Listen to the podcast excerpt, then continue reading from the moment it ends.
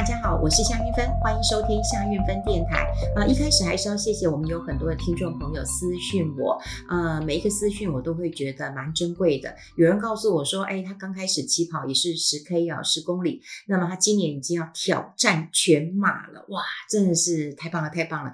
挑战全马我应该没办法，我连半马应该都没办法了。我现在呃还在全身酸痛当中啊。当然，我的教练跟我说，哎，你这样酸痛应该是姿势不太对。说好好好来调整一下。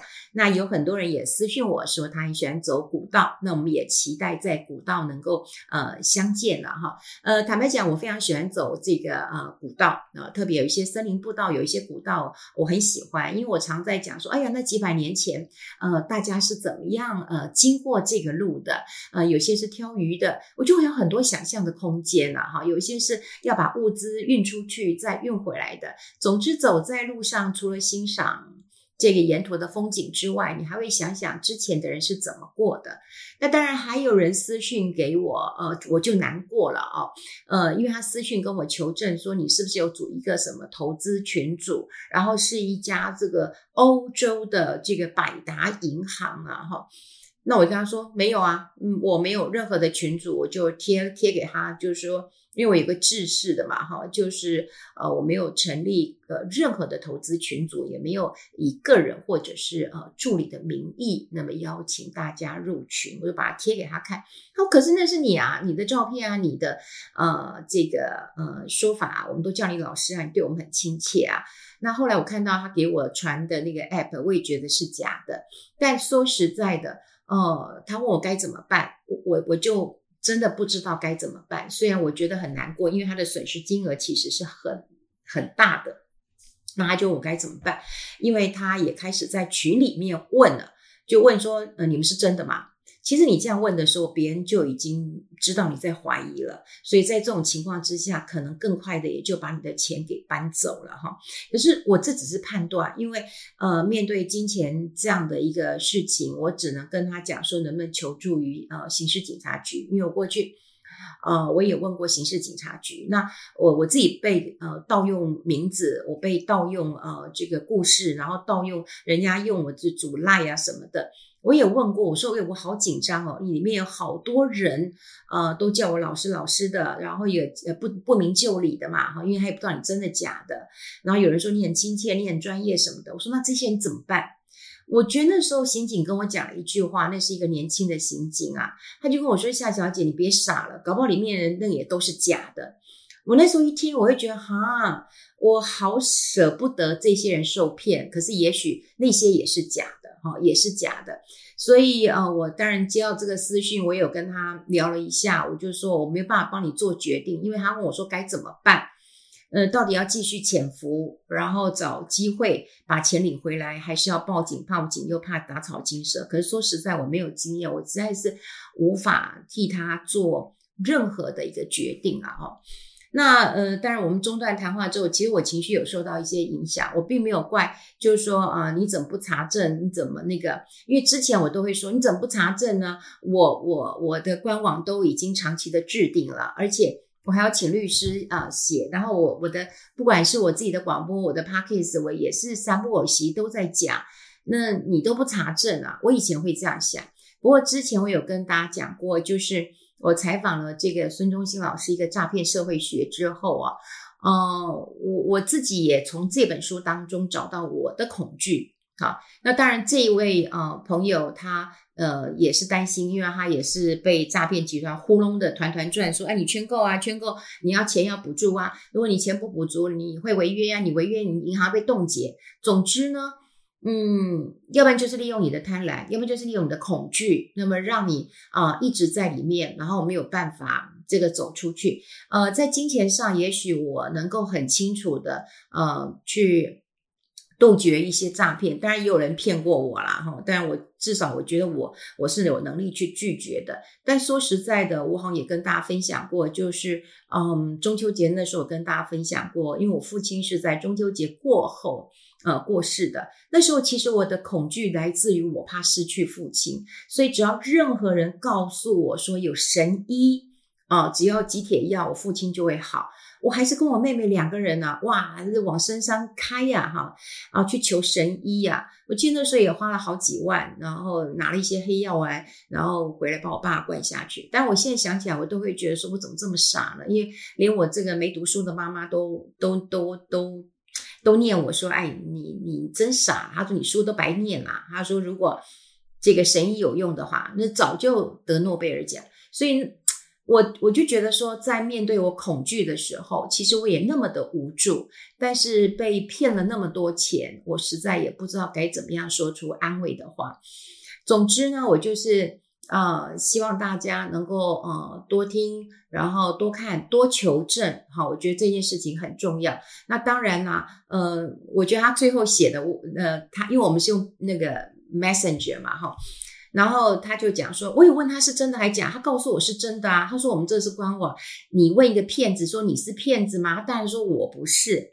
然后还我就说那你接下来怎么做？他说我把你的截图给他，我们两个的对话。我说夏韵芬说是假的，哇，哎，那你你也可以截我的律律律律师函哈，或截其他的啦。总之这不是处理一个方式啊。那当然我也希望，嗯，他的钱能够。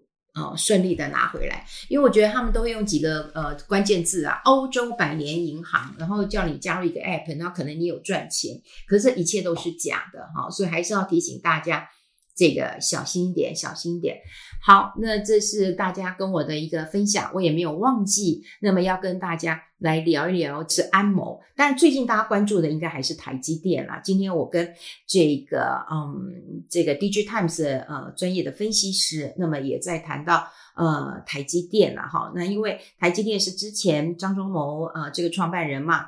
啊，张忠谋先生在他们的运动会里面，其实讲了一句话，当然他有讲到他运动啊、强身的事情。不过讲一句话引起大家的关注，就是说他觉得这个半导体产业在啊，台湾的半导体产业在二十年之后会失去这个优势。哈，那很多人就会很担心嘛，哈，就是说这二十年啊会失去优势，可是并没有去想，就是说为什么。啊，为什么是二十年？哎，基本上他是创办人，他的 view 也比较深远一点，所以他，你看他的年纪，他的学经历，哈，他当然可以来做这样的判断。那他为什么会这样子啊？其实还是有几个结构性、结构性的问题就比较呃难解。这也是我跟呃 DigiTimes 他们呃采访的一些结果。第一个当然是地缘政治的一个风险了哈，因为谁也不知道，嗯，这个地缘政治啊会发现呃发生什么样的一个呃。状况了哈，那很多人也不放心这个台湾的地理位置啊，总是也怕这个中国那边有什么动作，所以呢，当然就会希望说，哎，你就近来设厂，你是要到美国设厂，到欧洲、到德国、到日本去设厂？哈，那认为台湾是一个啊比较不安全的一个地方，所以这是政治地缘风险的问题，这个我们无法。呃，去评论哈，无法去评论，所以这就是一个结构性的一个呃问题。第二个，其实他也提到了一些人才的问题啊，也就是说，呃，你现在全世界都在设厂，那你需要多少的人才呢？嗯，现在呃，新生代的有很多的年轻人，他也觉得他我不要爆肝，我不要这么累了哈。也许嗯，呃，职场的选择很多了哈，我也不一定要呃爆肝来赚钱啊，我可能也去做艺术艺术创作啊。呃，我做这个，嗯，呃，其他的我有何兴趣的，所以这是人才的问题。过去，呃，有很多台湾科技界也在讲，就是说，哎，这个，嗯。你们台积电吸了这么多人才去，那让其他的产业都少了很多的人才，那当然这也是一个大问题。不过现在连台积电都觉得人才不好找，人才稀缺。那当然这也跟台湾少子化的问题，嗯，年轻人喜欢多元化的一个职场，哈，不再认为呃爆肝赚钱是一件好事，哈，我觉得这也是一个很大的问题。那另外，我觉得为什么呃张忠谋先生会是说，哦，那二十年之后我们的优势。啊、不在了哈，那大家就会知道说，台积电当然是护国神山，这个呃国际地位，但是你也不能够不说，嗯、底下旁边哈，就是还有人在跑，Intel 也跑得很快，Samsung 也跑得很快，好，也就是在这个的一个这个追赶之下，那当然也有一些这个啊、风险的。那当然今天啊、我跟 DigiTimes 的时候在聊，聊到一个关键，就是说。呃，当然半导体也会有出现。好，到底你们现在库存去化的怎么样？本来是说哦，今年应该明朗，现在看到是是明年了哈。那另外就是嗯，资本支出可能也会变少一点，好，也会变少一点。那大家会忧虑说，到底是不是景气的一个关联性？不过后来我们在广告时间聊，也就是说，你想想看哦，你你就看这个 iPhone 十五，你身边有多少人呃已经换了 iPhone 十五？其实我身边的换的呃人呃人是少的，即便是我哈，其实我蛮喜欢尝鲜的，我也很。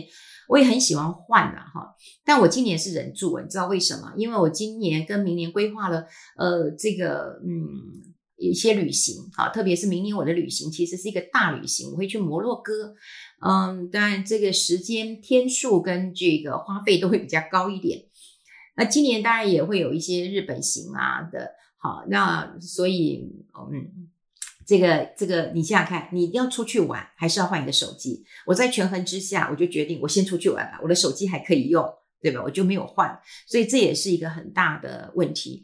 好，所以台积电当然在揭末期，那等到礼拜四的时候就会有啊、这个比较明显了。不过我希望大家就可以多听哈，就是说我为什么我在节目当中一直讲说多听啊，多听，你不要听一些旁门左道，然后呃听一些这个呃告诉你说你去买呀、你去怎么样。而是你去多看一些产业的故事，你去看一下张忠谋的成长史，你去看一下他为什么可以创办台积电，那么他为什么对台积电、对 Intel 这么熟悉？那对于他的发发言，你就会更清楚的知道、掌握到这个脉动了。那我今天其实一定要讲那个安谋，因为有很多人私信我说你不知道讲安谋嘛？哈，其实安谋大家也大家也可以知道，就安谋过去大家对他比较这个陌生一点，那主要是因为哈，因为。他呃之前哈在九月中的时候在纳斯达克呃交易的时候哇不得了啊，那时候全世界都说这是世界上哈这个史上啊史上以来最大的一个美股的 IPO 啊，所以它比这个脸书上市啊，比阿里巴巴啦，比很多的科技业上市都受到一些呃重视了哈。那安谋呢，其实是日本的软银集团创办人孙正义好最后一个。好，最后一个这个呃宝了哈，最后一个宝了哈。那它能不能够让软银能够起死回生？这安谋绝对是一个很重要哈。那有人讲说安谋到底是什么，并不了解。那我们就讲台积电跟安谋好了。好，台积电如果是还是制造为主的话，那么安谋就是软的台积电。哈，有软的台积电。安谋他设计的智慧型手机的处理器哈，它几乎是寡占的。等于就是说，你市占率就九九点九都是他的，哈，都是他的。啊、呃，我有看到一篇报道，那么有讲这个安谋哈，他举的一个例子，好，这个例子呢，呃，我觉得讲得非常非常的一个清楚了哈。那他就说，如果用盖房子来比喻这个半导体产业的时候，安谋很像一个呃拥有独门专利超大型的建筑师事务所，好。那建筑业界哈，大概就是卖整栋房子啦，品牌建商啦哈。那这些比较像苹果或 Samsung，或者是供应什么呃马桶的啦、钢材的啦哈。这也像联发科、高通啊，都都心思要付出一些权利金给安谋，这才能够设计好图。好，所以大家就可以，我觉得他这个举例举的蛮蛮蛮平易近人。这个是呃，金周刊一个专栏的作家，这个钱隆来哈，他他举这个例子，我想大家就会知道说，哦，原来安谋这么厉害。因为之前我跟张荣昌在那个嗯，我们 Live 的节目当中，其实也有提到哈，就是孙正义他的操作方式。那么他操作的方式，我们把孙正义跟那个嗯，这个股神巴菲特来做了一个比喻。呃，巴菲特大家都知道他是价值投资，那么孙正义就是一个趋势投资。可到最后，呃，连孙正义都觉得说他自己这样子暴起暴落，哈、他也呃也也也是快要承受不住了，哈、那我有呃，当然我们节目做完了啦，哈，大家如果有空可以去看那个 Live 的节目。但我现在看到就是安谋啊，哈，安谋啊，我们就觉得说，安谋你知道吗？安谋曾经要卖给这个这个 NVIDIA，好，NVIDIA 的。那但是呢，当时因为政府是反对的，好，那当然有一些客户其实也是反对的，好，你说这么好，因为智慧手机这个这这么这么的一个重要嘛，哈，苹果都是呃以之前持有安谋哈最大的股东，后来把它卖掉了，哦，卖掉了，好，那后来 NVIDIA 也要买，诶，没也没买成，所以呃，今年哈、哦、就是安谋的一个上市，那当然非常非常的一个重要了。那孙正义的一个软银呢，真的是要靠安谋能够再啊、重振旗鼓了。其实软银集团大家都知道，去年真的是赔死了，哈、赔死了。他那个阿里巴巴嘛，那个跟中中国这个或呃中国的关系嘛，所以阿里巴巴哇也也是几乎都被习近平打趴了。然后还有一个叫 WeWork 哈，WeWork，以前我们也讲过这家公司啊，在在那个苹果也有拍那个嗯，这个他的那个像这样的纪录片一样，像电视剧一样哈，找一个帅哥美女，长得还真的很像那个 WeWork 那个创办人啊。那 WeWork 它其实就是共享办公室，那当时呃软银也有投资他，就才知道这个人胡说八道。好、哦，这个胡说八道，然后赔了一一一堆的钱，所以软银一直在赔钱，一直到赔钱。那赔了，你知道吗？赔到他的金主都不爽。他的金主是谁呢？是阿拉伯的那个金主啊，有一些主权基金啊，就就非常非常的一个呃不爽了。好、就会想说你一直赔钱，那那那怎么办啊？哈，好，那这一次呃，这个孙正义他就让这个安谋风光的这个上市了。那怎么样风光上市啊？其实我在赖节目当中也有跟大家讲过，呃，他要上市的时候，他就找了那个全世界的股东，好，全世界的股东，苹果啦、Intel 啦、Google、联发科、NVIDIA，好，你只要想到 Samsung，呃，台积电也有投资，好，你看哇，这些念出来的话，如果这些大股东都这样子金光闪闪的话，那你看对于它的股价是不是很有帮助呢？那当然啦。嗯，他们要认购的金额都不高，哈，都不高，大概都差不多，大概一亿嗯美金呃左右啦，哈。那也有人举一个例子，就是说，诶，这个很像哈，就是人家 IPO 嘛，呃，办一个这个 party 嘛，你包一个红包的呃意思了哈。呃，那当然，安谋它它的估值非常高的，你不要小看它，因为我们刚刚讲过，对智慧型手机，它的寡占率是非常非常的高的哈。那其实呃，安摩以前哈、哦，它并不是一个什么独角兽啦，一个很厉害的一家公司，它其实是一个老公司。好，那大概它的收入大概就是权利金手机的一个呃权利金嘛，哈。然后呃，孙正义那时候收购了安谋之后呢，好，那就开始想说，哎，是不是能够让它有一点点的一个呃表现了？那总之在现在，好，在现在。你看到了是安谋的股价，果然在上市的时候不错，后来就嗯跌下来了。原来市场的激情就就就就就过去了哈，就过去了。不过有人讲啊，也就是说现在这个嗯安谋重新回到了这个镁光灯下，那一定要风风光光的。好，一定要风风光光。之前呃，孙正义他所谓有愿景一号，什么愿景二号，然后他有一些这个呃投资的一个基金啊，表现都不是很好。我们刚刚也讲过，就是让阿拉伯的金主都觉得啊、呃、不爽了。所以这一次就看安摩它的续航力到底是怎么样。啊，那呃续航力如果说是呃不错的话，这个对于呃软银或者是对于孙正义来讲的话，那都是好重返荣耀的一个关键。所以呃，我们今天跟大家讲安谋的故事，就让大家清楚的知道，就安谋他是做什么的啊？那为什么这么多公司都要参与他啊？那到底他们有什么关联性？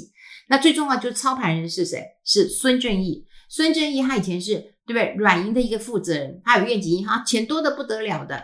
好，那为什么他会赔的很惨？好，他会赔的那么的惨？那主要他是赚趋势财的。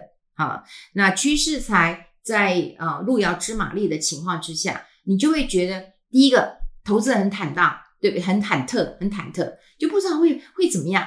孙正义自己也讲，哇，真的是压力也很大。好，所以他亏损之后，那现在是不是能够再站起来？还是你要像这个巴菲特一样，它是价值投资，慢慢的涨，慢慢的涨，好，慢慢的涨，诶，显然姜还是老的辣，好，所以呃，当然台积电很热哈，台积电硬的半导体，那软的台积电就是安谋，所以我们也要知道一下这个安谋它的一个发展，那这也就看到孙正义跟巴菲特不同投资的一个呃面貌，那提供给大家来做一个参考，我们下次再见喽，拜拜。